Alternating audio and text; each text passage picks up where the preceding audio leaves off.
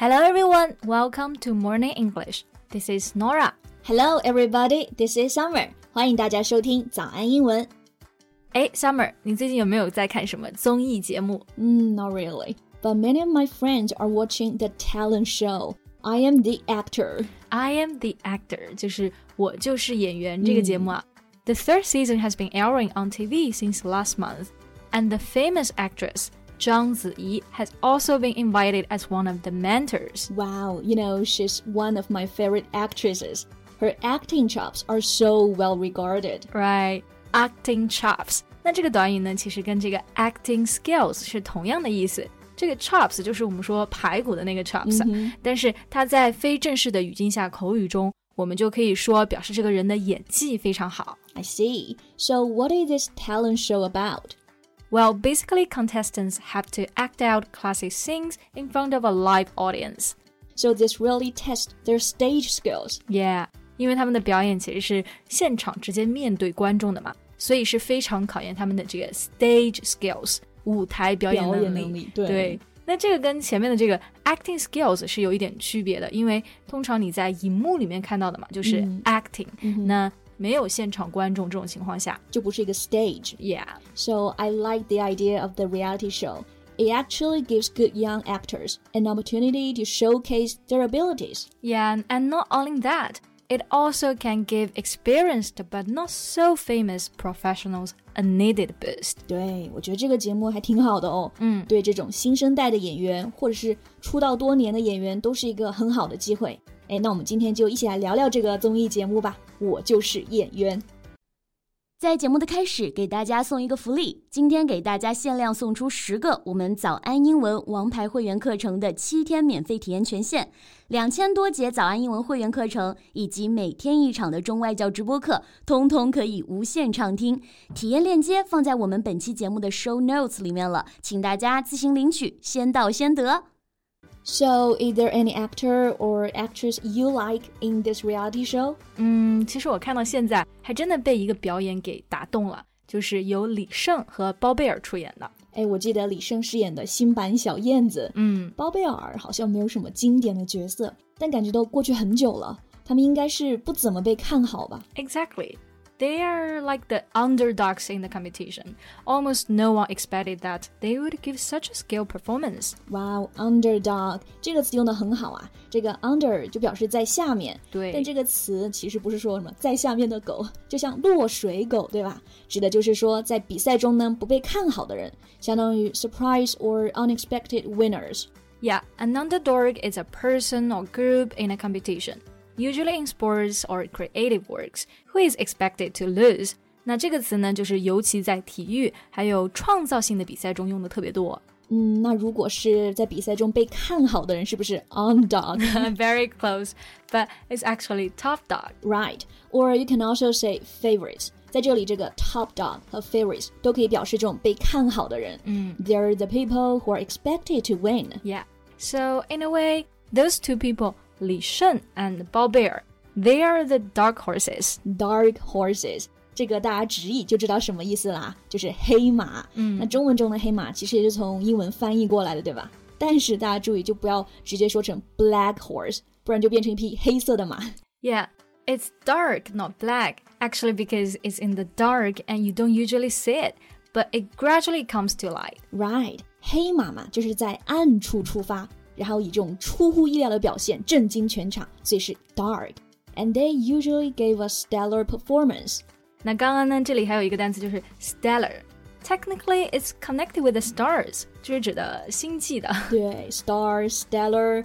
比如说《星际穿越》这部电影特别有名啊，很好看。嗯，然后英文就叫做 interstellar。 Yeah, and a stellar performance actually means that It's an extremely good and impressive performance. 对，这种表演像星星一样耀眼，所以就是特别出色、优秀。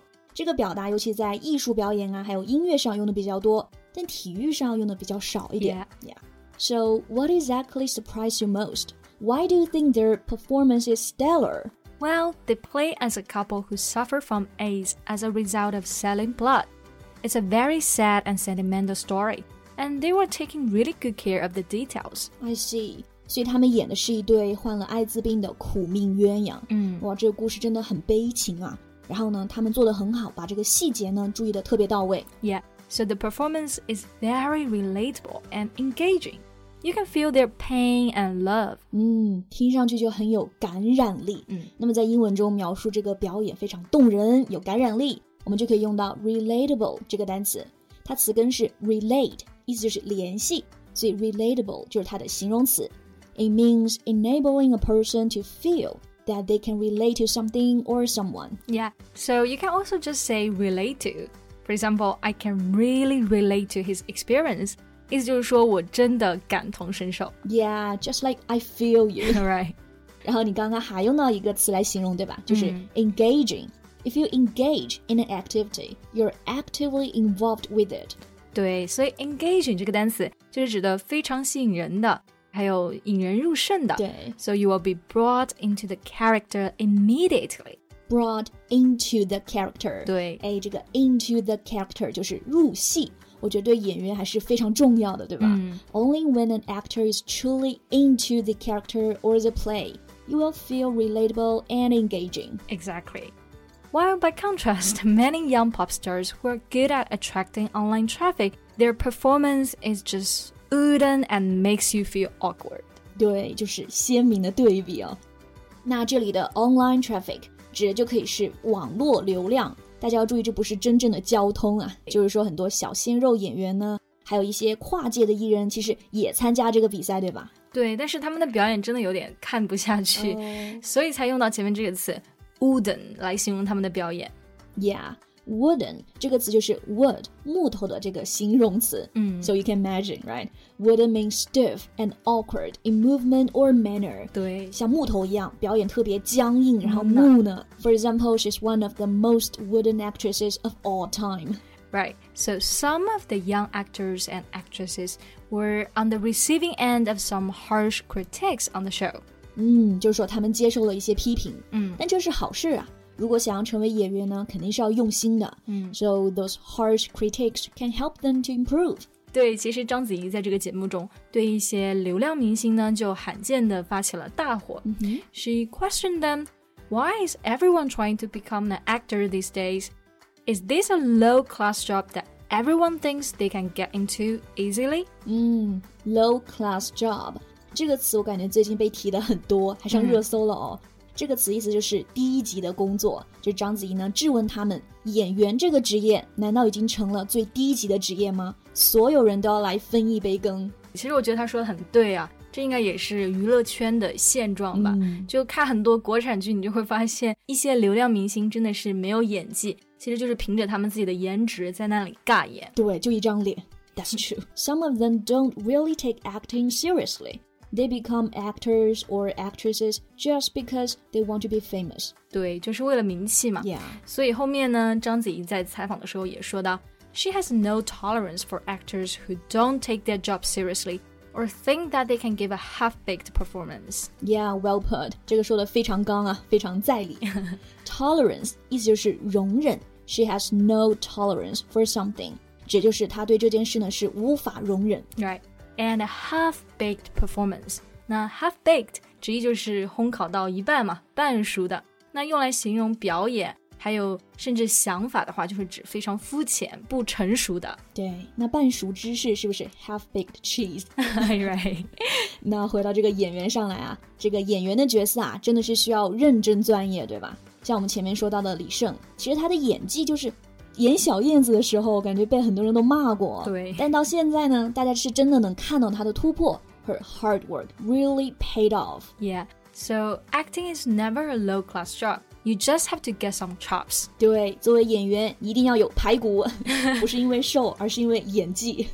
所以这个 chops 大家应该都记住了，对吧？表示呢演技，真的要有演技才能对得起演员这两个字。对，好了， 那今天关于我就是演员这个节目的讨论就在这里结束啦。Okay, that's all for today's podcast. This is Norah. Thanks for listening. This is Summer. See you next time. Bye. 今天的节目就到这里了。如果节目还听得不过瘾的话，也欢迎加入我们的早安英文会员。成为会员，您就可以无限畅听我们每天一场免费的中外教直播课，以及两千多节原创系统课程了。今天我们限量送出十个七天免费试听权限，试听链接放在我们本期节目的 show notes 里了，请大家自行领取，先到先得。